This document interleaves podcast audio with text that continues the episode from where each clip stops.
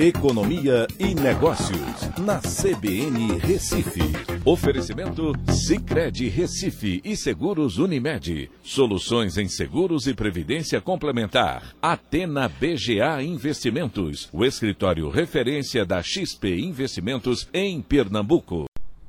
Olá, amigos. Estamos chegando aí a dois anos de Paulo Guedes à frente do Ministério da Economia do governo Bolsonaro, né, que justamente chega na metade do seu mandato. É, o que é que tem de positivo, o que é que tem de negativo nesse período? Né? Tivemos avanços e tivemos também aí algumas frustrações é, em medidas macroeconômicas que podem, né, caso ainda tem mais dois anos, né, caso sejam adotadas, podem mudar estruturalmente o nosso país né? Mas, claro, tivemos também alguns avanços importantes é, macro e microeconômicos. Né? Esses são alguns aí dos pontos positivos do Paulo Guedes frente ao Ministério da Economia. Claro, tivemos aí durante esse ano, ainda estamos passando por um, uma problemática muito grande da, do impacto econômico da pandemia né? e isso termina também complicando bastante a sua atuação. Né? É um cara de um estilo bastante incisivo, né? com grandes metas, mas que às vezes fica difícil entender qual o melhor, qual o caminho que ele vai traçar para atingir essas metas.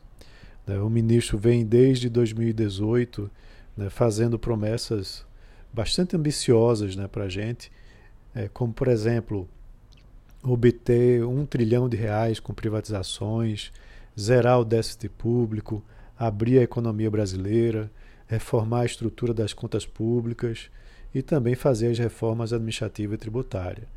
Né? A gente teve aí alguns avanços. Né?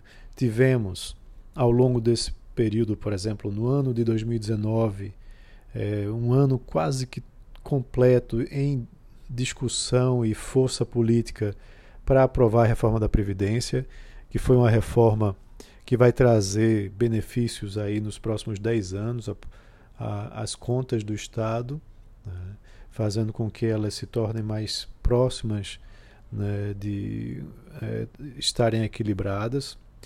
O ano 2019 foi um ano de um, em que o déficit chegou no seu menor patamar desde 2014 né, e tivemos várias concessões e algumas é, privatizações, né? É, e também o leilão da sessão onerosa que ajudou no caixa do governo para fechar a conta de 2019.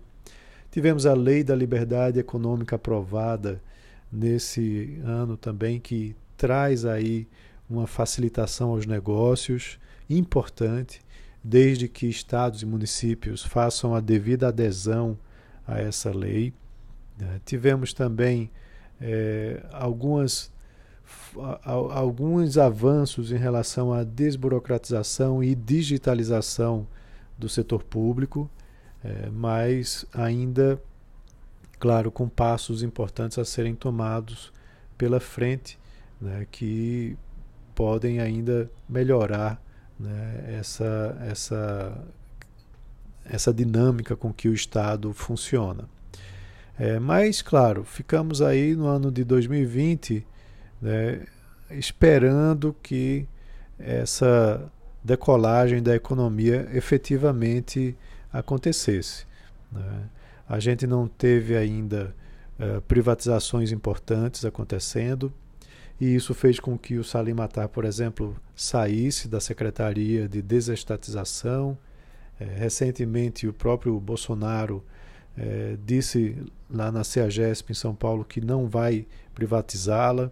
Isso teve um, um, impacto muito negativo.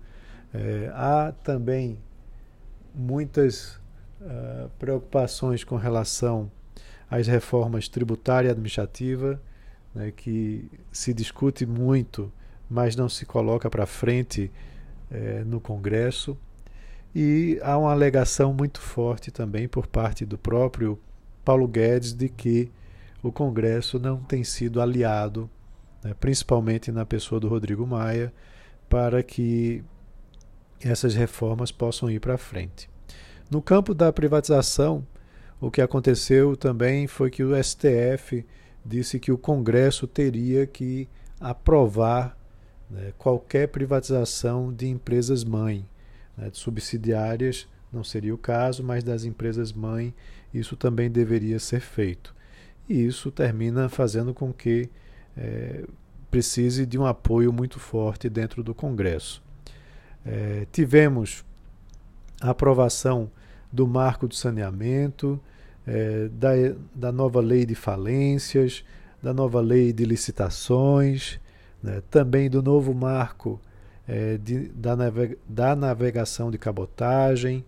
Né, então, alguns marcos importantes, né, como esse, o do gás natural, é, que também foi aprovado. É, esses avanços permitem trazer é, recursos para o nosso país e uma maior dinâmica para a nossa economia. Tá? Então, isso é muito importante. A nova lei das agências reguladoras também foi aprovada. É, a autonomia do Banco Central foi aprovada no Senado, falta ainda a Câmara aprovar. Então vejam que há muita coisa realmente que depende da Câmara, depende do Senado, para que vá para frente. Né? Temos agora uma eleição, tanto na Câmara como no Senado, é, que vai determinar o futuro do andamento dessas agendas. Há, um, há dois é, fortes, fortes candidatos, né, que é o candidato do governo e o candidato do Rodrigo Maia, que é, acabou de fechar uma aliança com diversos partidos, inclusive o PT, né, e que vai exercer oposição ao candidato do governo. Então isso é complicado né, para que a gente possa é, entender como que os avanços vão acontecer na aprovação de medidas importantes né, que tragam maior competitividade para o nosso país. Então, é, aqui eu desejo inclusive uma boa sorte ao Paulo Guedes nesses dois anos que faltam, né, que ele continue brigando aí para tentar impor a sua agenda de reformas importantes para a nossa economia, para que torne a nossa economia mais competitiva. E queria convidar vocês aí a compartilharem o áudio desse podcast com pessoas que tenham interesse e seguirem minhas redes sociais no Instagram, no Facebook, no Twitter, no LinkedIn. Basta procurar por Écio Costa ou arroba Écio Costa. Um abraço a todos e até a próxima.